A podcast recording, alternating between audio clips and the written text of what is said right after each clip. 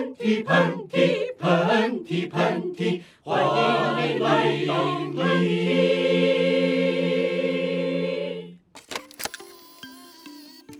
有钱可能是一种怎么样的概念？就是大家现在就是明目张胆的以赚钱为目的去活着，什么来钱快你就干什么。我会觉得这件事情 OK 没有恶意，但是对于我来说是不适用的。我不觉得那些阶层有过得很好啊，sorry，嗯，家破人亡。大学生们之后假期不要打工了，而是要利用这个时间去整容，因为以后打工的时间多的是。把自己能接受的钱都把它赚了，那些自己做不到的钱，就是咱也没有那个本事去赚它，那就让它走。大家好，欢迎收听喷嚏。这一期我跟韩夏最初想讨论一个很热的词——财富自由。这个词频繁地出现在社交媒体中。二零一七年，一线城市财富自由的门槛变成了两点九个亿，今年的标准又变成了一千九百万。它是否可以成为一种追求，或是一种标准，还是它根本是一个伪命题？为了让这种讨论更有说服力，我呢请来了身边最接近财富自由的一位朋友，DTR。D 是上海一家留学机构树英学会的创始人，主要帮助高中生申请美国和英国的顶级大学和文理学院。D 的奋斗故事听起来十分典型，但是在这个时代却越来越少见了。这个自称是十八线安徽小镇来到上海的男青年，在十几年间从英语教师变成了成功的企业家。今天呢，我跟韩夏会和 D 聊一聊，不仅是因为我俩对于“财富自由”这四个字有好奇，也因为“财富”这个词很复杂，它总是与太多事产生关联，比如说快乐、自由、时代和幸运。今天呢，就是我很荣幸的邀请到了我的朋友 D 先生，然后现在呢，我们两个人在一起，一起在他的这个办公室里面，然后和远在北京的夏进行一场远程的通话。嗯，那你自我介绍一下吧。好，我我算是出生在一个十八线城市。呃，叫安徽天长，非常小的一个城市。然后我在那度过了人生的十八年。我跟我的心理咨询师聊过，我一直不太记得我小时候发生的事情，好像快失忆了感觉。但是我偶尔会记得一些东西，但不太多。那我觉得我现在回忆起来。就是特别有趣的关于我自己的，就是我从来没有见过网球，在我那个小时候，但是我是一个网球迷，然后我会看体育体坛周报，然后我会剪报，然后我会剪报给我们那些就是小镇的同学看，是我同学告诉我，他们觉得我在初中的时候好像就跟其他同学不太一样，就关注的东西点啊什么的，呃，我个人觉得我应该算是比较一直知道自己想做什么。我觉得每一步我自己好像都都规划的还挺好的，我挺想离开我生活的那个地，但是不，这代不代表就是我是痛苦的回忆啊，我就是挺想出去看一看，去看到更大的世界的。我当时也不太知道我为什么要去，呃，要要下一步干嘛吧，所以这是我觉得很多年轻人可能会有的困惑，呃，但是我觉得 focus 在当下吧，就是我觉得我当下考研，反正我我可能我也觉得我考不上，对。然后我就觉得我英语挺好的，所以我就去考了托福、GRE。说实话，我都不知道我爸妈能不能负担得起。后来我才想想明白，就 是就爸妈可能也负担不了。然后是因为我去了新东方读书之后，我觉得哎，好像应该要出去看一看。啊，二来因为我在新东方的经历，我觉得让我。有一个机会去思考我自己想做什么，我觉得哎，好像我还挺喜欢当老师的。我觉得十年前那个中国的这个教育市场是有一些东西可以做变革的。我会有一个好奇啊，就是其实我也是，呃，虽虽然算算是一个三四线城市，但是当时我是零六年高中毕业，然后那个时候你接受到外界的信息其实是很匮乏的。是的。然后我也是误打误撞的，然后有人告诉我就可以来北京考一个什么。艺术院校，嗯，后来我来考之后，其实我也有出过国，但是我一直会有一种说，我如果不拿奖学金，我可能没有办法去企及的一个学校，或者说就这种学校就就 out of my league，you know what I mean，就是就那种感觉，我可能永远不可能去去那种地方，嗯，你会有一种紧张感，我不知道为什么，我不知道这种有没有影响过你呢？我觉得挺对的，就是我我觉得这一点有的时候也挺感谢我我性格里的有有有一种就是无知者无畏。其实说实话，我申请的时候根本就没看过就是那个学费是多少，我只是就是出于狮子座的虚荣心。其实这是我很大原因做书音的原因。我我在过去四年教的那些学生在美国读书嘛，我我说实话，那是我第一次看到了教育的。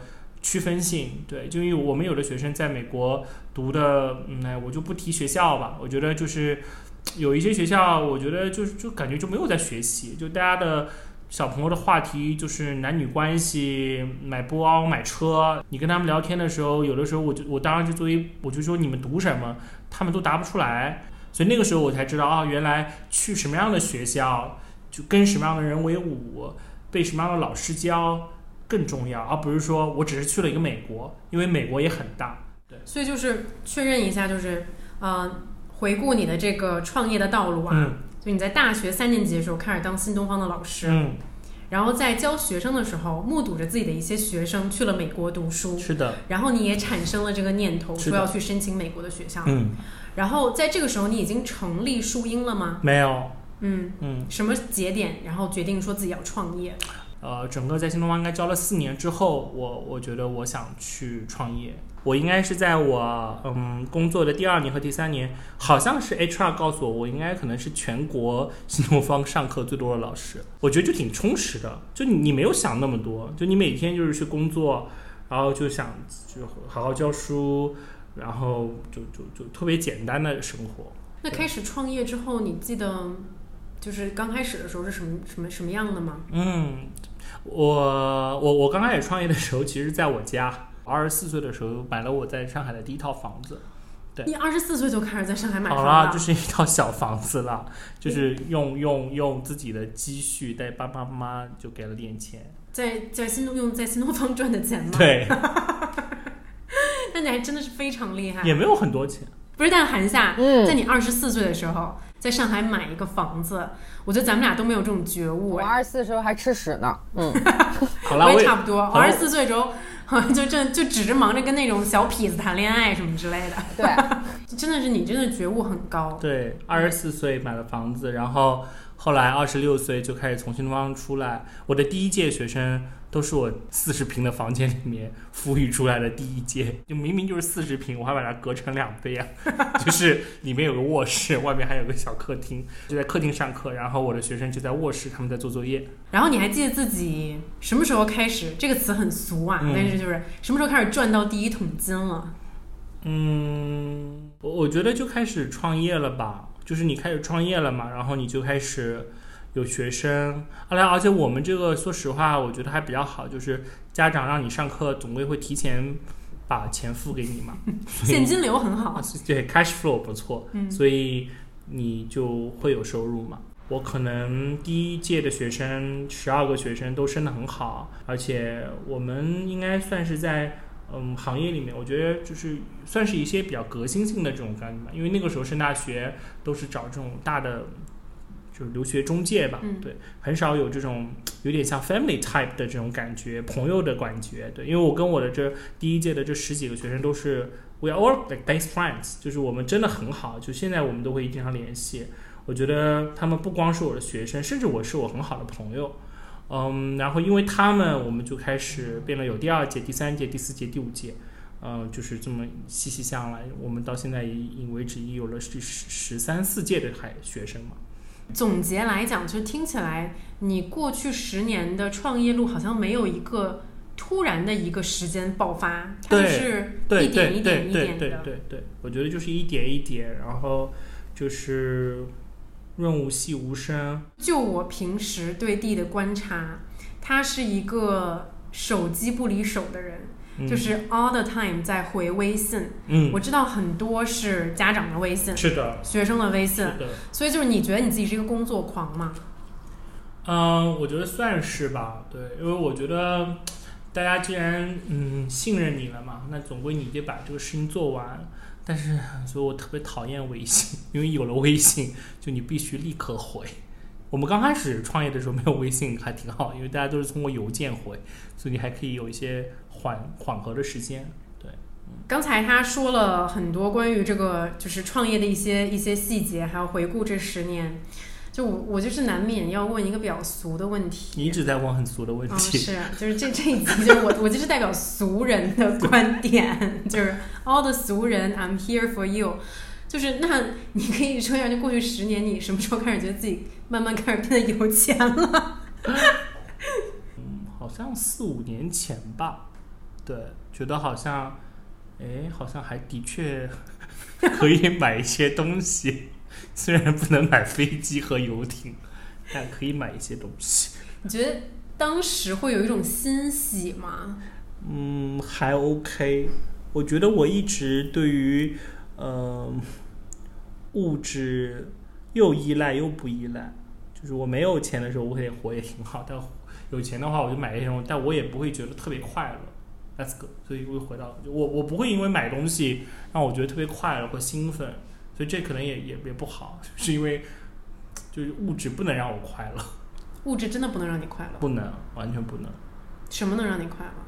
嗯，所有跟爱有关的，跟亲情、嗯友情、嗯 relationship 相关的吧，我觉得我可能会让我觉得快乐。那我好奇，你身边就你身边还蛮多成功人士的，嗯嗯，你观察他们，你觉得他们的这个动力是跟钱有关的吗？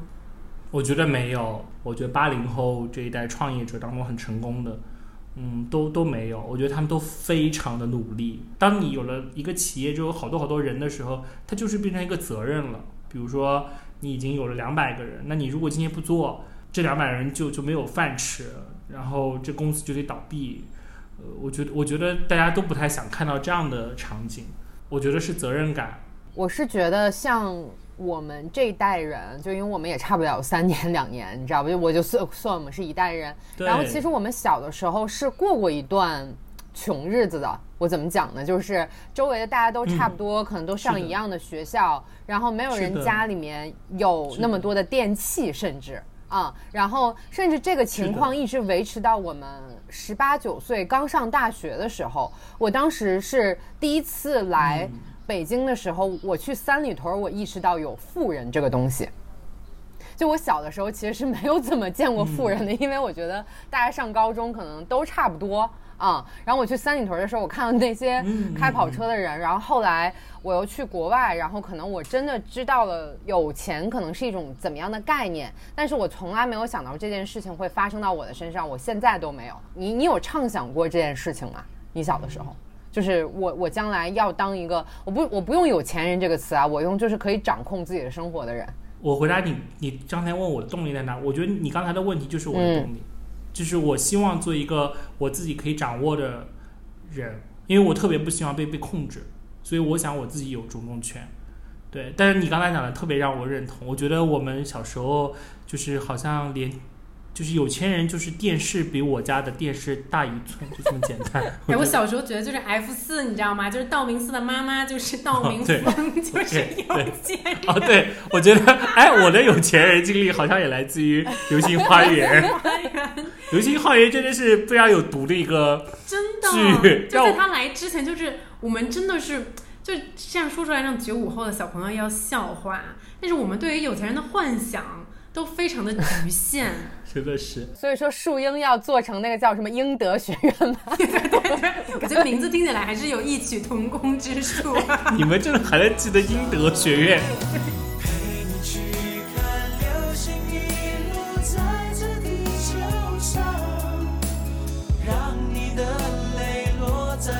陪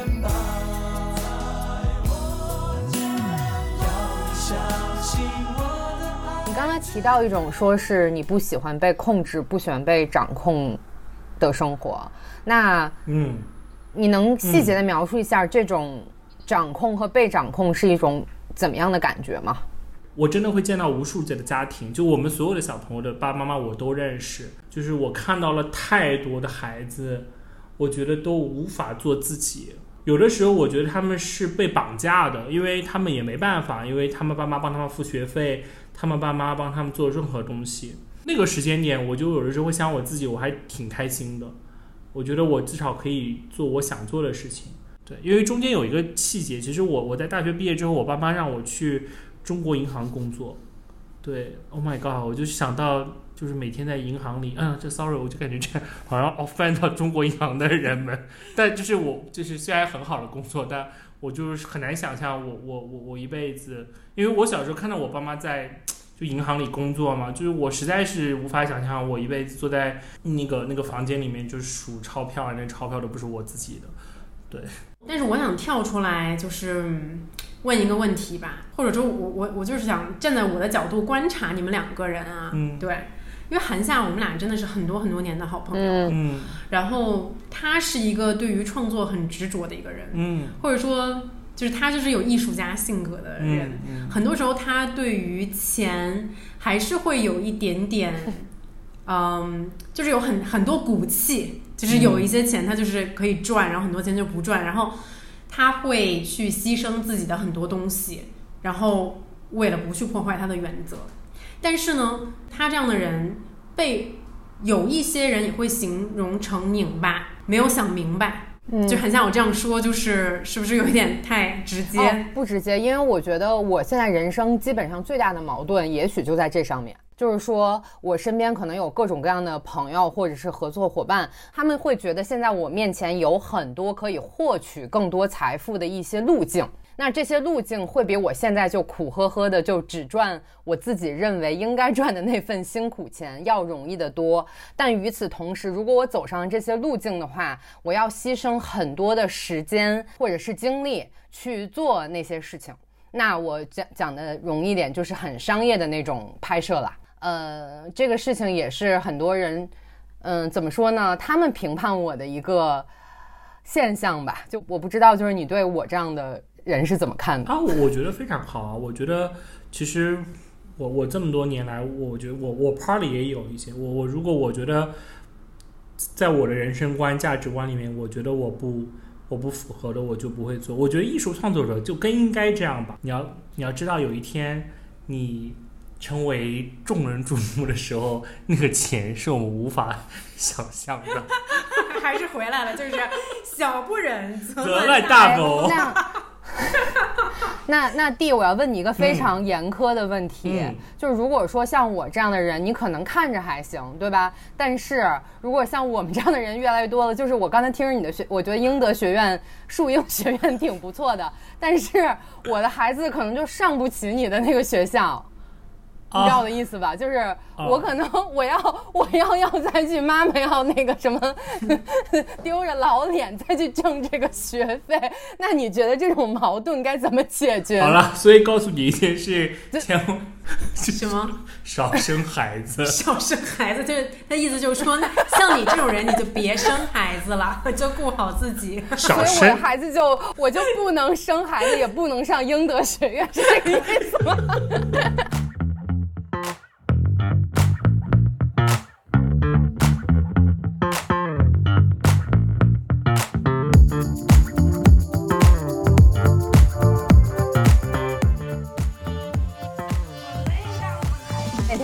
在看看足球赛，我突然发现就是有一个丹麦的球员就倒地，就心脏病，你知道吗？当时我被吓惨了，我就想说。不行，韩夏，你今年必须还要攒再攒二十万，这个目标不多，但是这个二十万足以支撑你，如果倒地，请一个护工照顾你半年的费用。然后，然后我是觉得我现在就是要有这个护半年护工的费用。其次，我还能再交三年的房租，这就是我的一个 plan。但是我是觉得，可能很多人觉得对一个三十多岁的人来说，这个就太不够了。嗯，但是我自己又觉得 OK。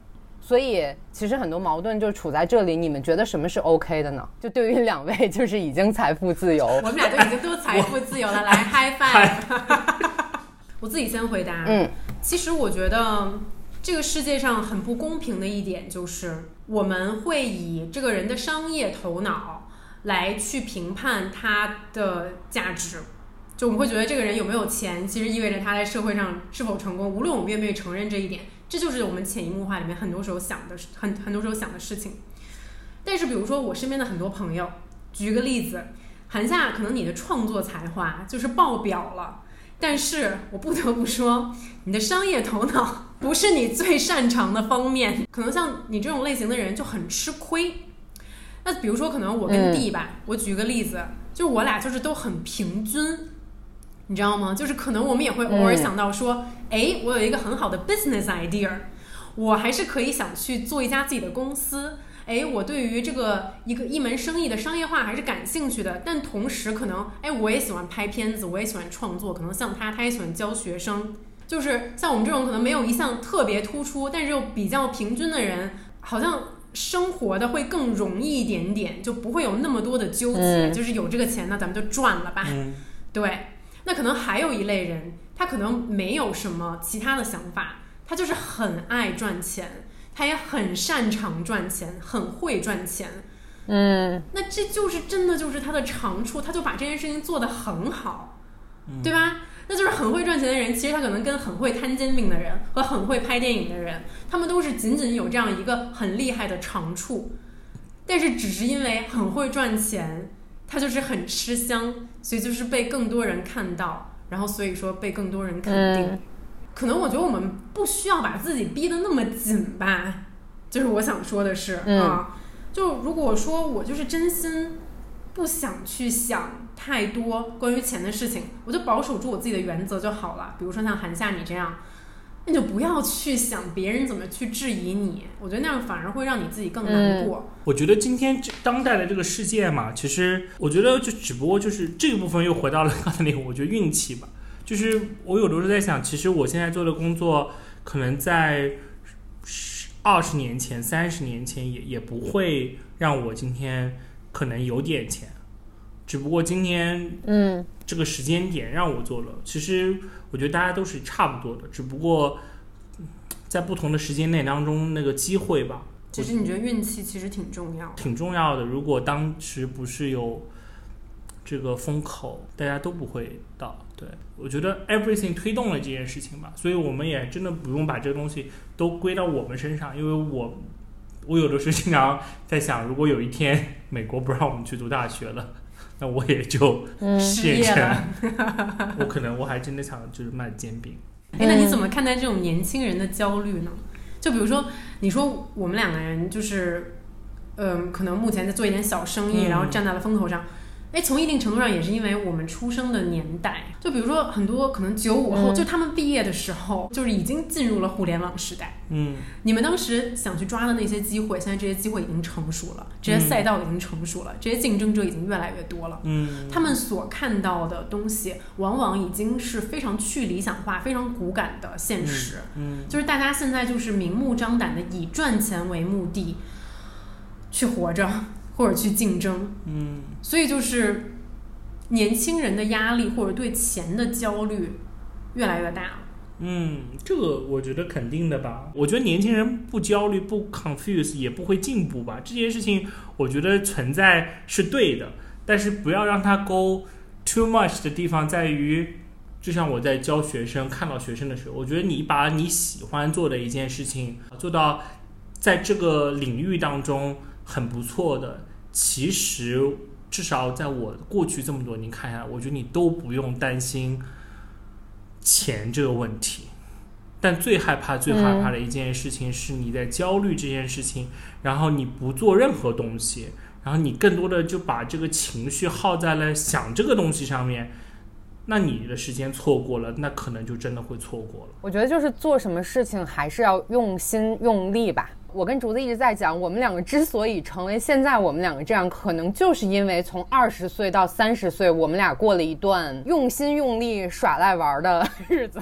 因为我可能有很多的经验经历投投射到我之后的一些写作或者是我的一些想象当中。Let's go, let's go，挺好的。我其实，嗯但其实我想为现在的小朋友、现在年轻人说一句话啊，嗯就是就是我刚大学毕业的时候，那个时候互联网远远没有现在这么发达，所以说寒夏就是我们很幸运的，如今回想起来，有过一一段很长时间的晃悠的时间，就是我不太清楚我具体要做什么，但是好像我周围的人也都不太清楚自己要做什么，他们好像也都没有发达，他们也都只是随便找了一份工作，所以我也没有很着急。嗯然后你想，就我二十四岁从大学毕业，就研究生毕业，嗯，然后倒数二二十八岁，这四年这么漫长的时间，我都在英国拍婚礼。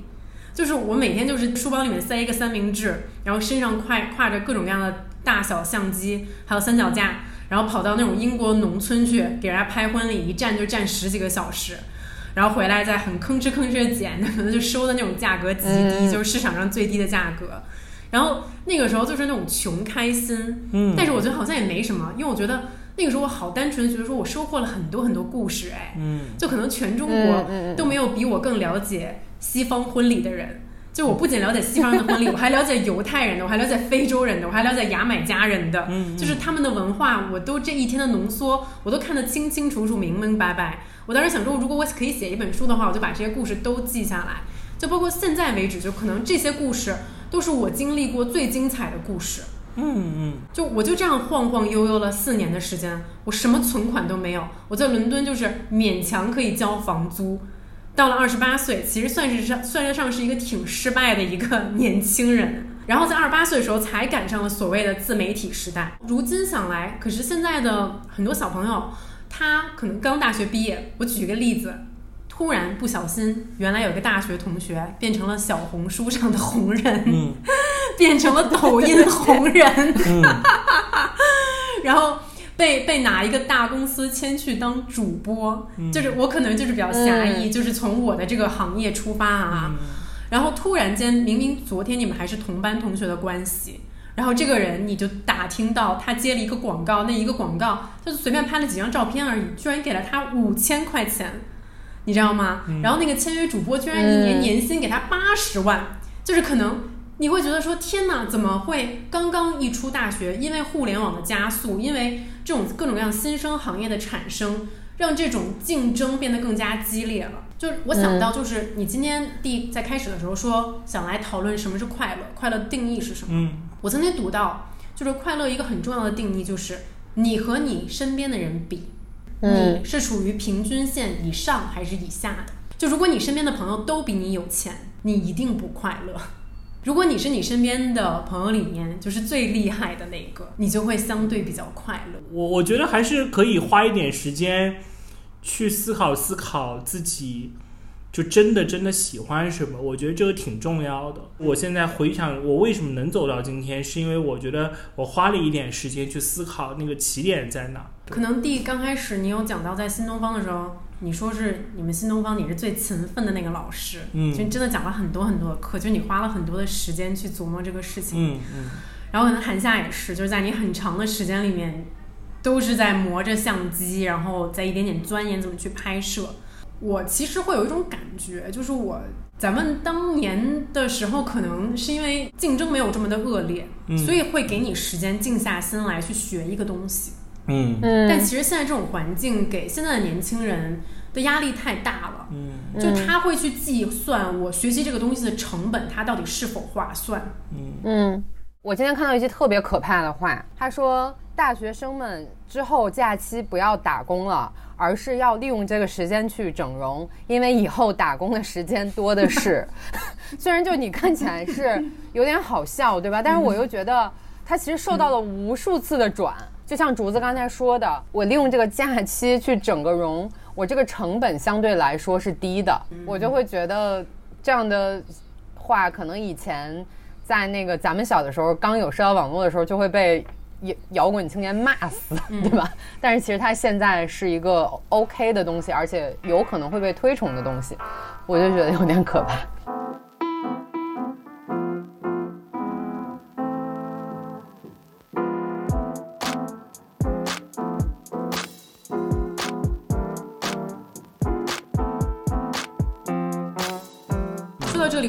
问你们俩了，就如果有一天你们真的都实现了财富自由，你们会想做什么？我刚才就突然想到这个事情，然后脸上露出了痴痴汉的笑，不知道为什么。我我我以前想过这个问题，我我之前有过这个答案，我没有给你讲过，主子。嗯，啊你说，我要开个动物园儿，接着说，英德动物园，我们可以连锁一下，就用 A 去补 B。竹子，你听到没有？刚才英德学院的院长就是一个 business idea，他就是让我跟他的学院联姻，然后这样进去以后，小朋友可以在里面学英语。Oh, this is a zebra, and that's a kangaroo. D 呢？我想拥有时间自由。嗯，就是你会做什么呢？我会做什么吗？这样听起来特别的 cliche，但我真的想多陪我女儿。嗯，嗯，因为现在就是还挺少时间陪她。是的，是的。我虽然在做教育，我在帮别人家的孩子带孩子，但我觉得我还就没有太多时间带我自己的孩子，我觉得就挺挺挺亏欠的。对，而且他就长得好快啊，都已经四岁了。嗯，除了这个呢？除了这个吗？可以买一幅刘晓东的巨幅的作品，感觉好俗，我真的是无语对你们俩的答案。我就很无聊，是吧？其实我也有认真想一下这个事情。我觉得如果我财富自由的话，首先可能我跟黑子就是都会重新回到学校读书。啊，我我我也我我也我也嗯就我也有想过，嗯，因为他就是一直那很最想读什么呢？他最想读就是物理，哦，天哪，就换你呢？就是我还挺想读哲学。啊，你呢？哎，我我我其实我也很想，我这样这样读那个两性关系什么之类的，嗯，就总之就是选一个任性的学科，就是不需要考虑它的变现价值。是的，是的，嗯。是的，就真的 purely 喜欢。然后第二呢，就是可能我会给我爸我妈一大笔钱，就是因为最近回北京的时候发现，就是我妈打 Botox 啊、打玻尿酸啊什么打的还蛮猛的，然后打的那个脸就是稍稍有一点点僵，我可，然后我爸还为此争风吃醋，就因为我爸就也还蛮喜欢打 Botox 的。就可能会给他们一笔就是整容的钱，然后让他们以后可以打最贵的那那一剂药。你们很可怕，你们在宣扬整容美好的。然后呢，嗯这个就是开玩笑吧。最后的话呢，就是就是挺想去帮助朋友的，还有嗯，帮助可能自己觉得需要帮助的人吧比。如说像我们，比如说，就。可能是就举个例子啊，就如果那时候我财富自由了，我就会比如支持自己身边的人要拍什么东西啊，嗯无论是电影也好啊，还是短片也好啊，就可以很大方，嗯然后就可以成为一个出品人或者一个制片人，嗯，就这样呃，这样讲真的非常非常的俗，但是会想帮更多的女孩儿上学，嗯，嗯，嗯快嗯加入我们的一起 base。嗯，然后想去尽可能的，就是。就接下来我也想问大家这个问题，但是就是我自己是感觉在中国跨越阶级这件事情变得越来越难了。嗯它其中有一个很难的地方，就是我们的这个，嗯，我们的这个所谓呃求学的这个水平线，嗯，它变得越来越不水平。嗯就是大家所获得的资源是非常倾斜的。嗯就我之前有读过一则新闻，就是有说到，可能原来的高考状元真的就是寒门出，就是贵子这样的。但其实现在这样的高考状元里面，寒门的学生已经越来越少了。嗯很多可能就是真的就是人大附，你嗯知道吗？就是四中这样很好的学校出来，然后可能自身家庭条件也很好的。嗯，我不知道弟怎么看这件事情，好像貌似跨越阶级这件事情变得越来越难了。我我不太理解 大家为什么要 care 阶级。嗯，为什么？我不知道哎，我不觉我不觉得那些阶级有过得很好啊，sorry。就你不觉得上层阶级有过得很好？对啊，天天天天吵架，嗯，嗯，家破人亡。真的吗？家破人亡，我要听家破人亡的故事，讲一个。不是只有不是就是只有就你看，连你看啊，Bill Gates 都离婚啦，那还没有吗？就现在世界顶级首富不都离婚了吗？反正今天我听那个节目感触很深，其实一个就是建厂做的一个节目，竹子可能知道建厂就是一个平台做很多纪录片的，它里面就有很多年轻人在谈自己刚刚毕业以后进入社会，他拿的薪资，然后我听到很多人其实是拿到的是三千五到五千。这样一个级别，但是其实我能够从他们的话里面听出来很多的渴望，是他们想要跨越这个 三千五和五千的这个级别，进到三万到五万的这个级别里面。但是大家好像又觉得很绝望，觉得这件事情是没什么可能的。啊、因为你你可能就正常上班来讲，你做到一个高管，你才有可能拿到五万的级别，然后最后你去分那个什么呃那个年终奖，对吧？然后，所以我你们会对这种绝望是怎么怎么看待的呢？第一，就是他可能就是他勤勤恳恳、辛辛苦苦的工作，但是他还是没有办法去达到他想要的那个那个那个阶层。首先第一点，我第一个月的工资也是两千多，嗯而且持续了得有 三四个月。嗯，真的吗？真的有人就是就是一辈子，这样我听起来好像很幼稚，但真的会有人嗯一辈子这么勤勤恳恳，也只能拿这么点钱吗就是你不相信这件事。我不相信。嗯，就是你相信一个人，如果是真的特别努力和勤奋，不会是这样的。对我，我我我不相信。嗯就我有点同意 D 的嗯观点，就是我给大家举一个例子啊，我身边的人可能我见过，如果是有商业头脑的人，他的头他的脑筋一直在转动，就是我今天有一个 business idea，我明天有第二个，然后我会不停的去积攒这些 idea，我会去试，我去看哪哪个到底最后成功了，或者说是我身边可能很专注自己喜欢做一件事情的人，他就是会很勤勤恳恳的。非常非常专注的去做这件事情，直到这个事情产生了一个改变。嗯就是至少是以我三十三岁的这个生命体验来看来，很多时候付出真的是有回报的。嗯就嗯真的完全的付出而没有回报的这种，我觉得年轻人不太会，嗯我觉得中年有可能会。我觉得年轻还挺难的。就你说你年轻，你有这么多机会，你的试错成本其实挺挺低的，嗯然后你一直努力，方法还对，我我不太相信。就像我教了成千上万个学生，从来没有一个学生好好努力考不进好大学的，没有。嗯，我会觉得其实这个事情我非常同意 D 的观点，但是有一点我是要觉得要摘出来说的，就是这个世界上就是存在很多工种是你一辈子努力都可能被人看不到的。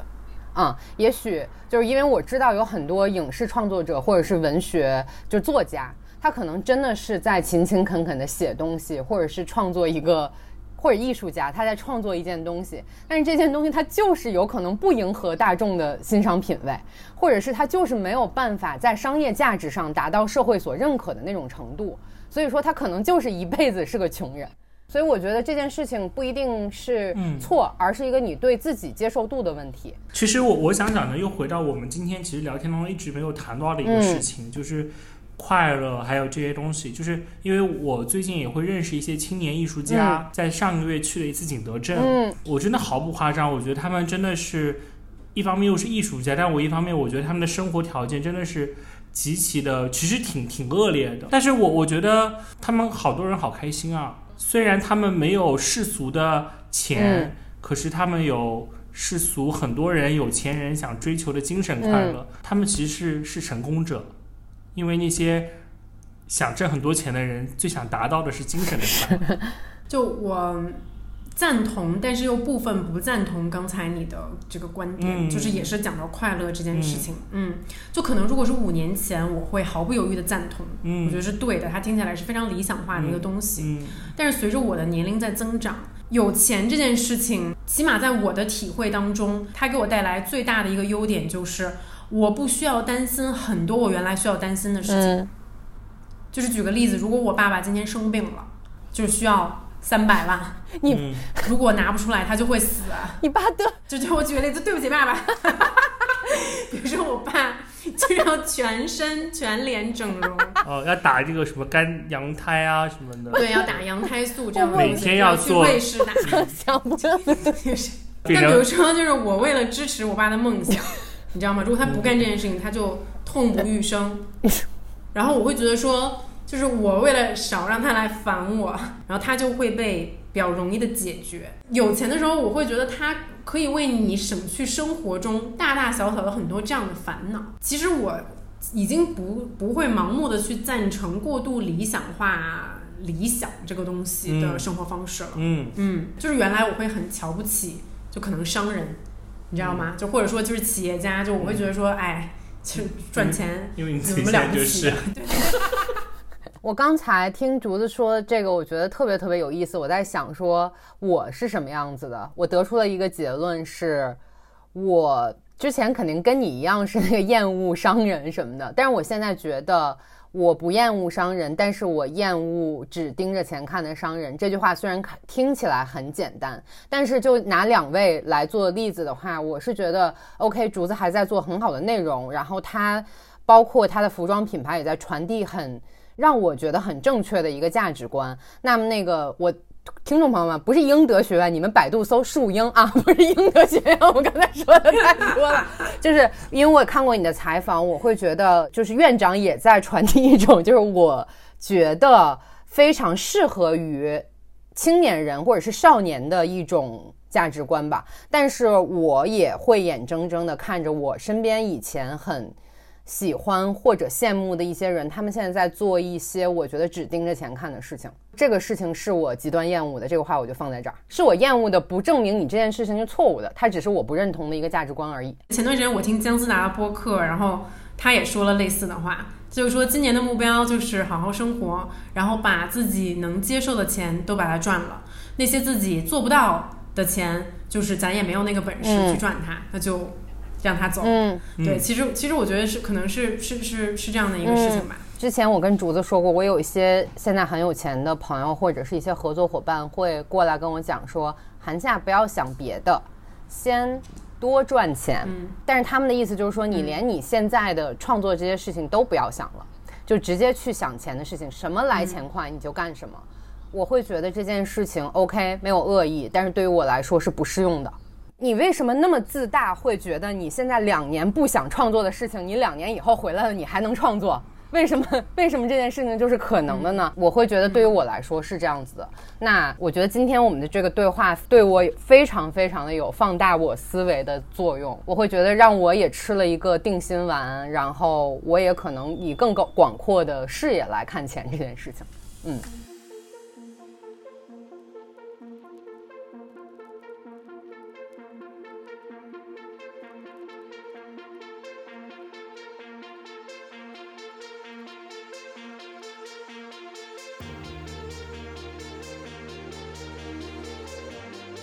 本来做今天这期节目之前，我的内心是很忐忑的，因为我会觉得，就是能跟学院的院长这样的人聊天，然后我们都是一个年代的人，然后他可能从一个比我更狭窄的一个背景来到这个世界面前吧，我我可能内心也是充满了一些对自己的疑惑。或者甚至说有一点点的嫉妒也好，说是有一点点的技不如人也好，然后我们也作为八十年代中期后期出生的这一群人，可能跟金钱有关的生活现状和对年轻人对金钱的一些想法，有了我们自己的一些判断和我们自己的一些呃建议也好，或者你们觉得我们说的不对也好。啊，我觉得这些都是一些很可贵的讨论。关于钱，有很多事情我是不确认的，但是有一件事情我是确认的，就是如果我们对话是只谈钱的话，那这个对话就会变成一个无聊的对话。但是如果我们没有钱的话，我们现在这个对话又不会存在，所以它可能亘古不变的是一个非常矛盾的问题。就很开心，最后这一集的结尾是朝着这个方向。然后结束的，然后也希望，也许以后我们还可以有呃各种各样不同的空间去讨论财富，然后希望可以把这个话题聊出呃不一样的角度。嗯，那这一期喷嚏就是这样了，然后第一集跟我们的听众朋友们说拜拜吧，拜拜拜拜拜。相聚欢。别亦难，待到下起喷嚏时再相见。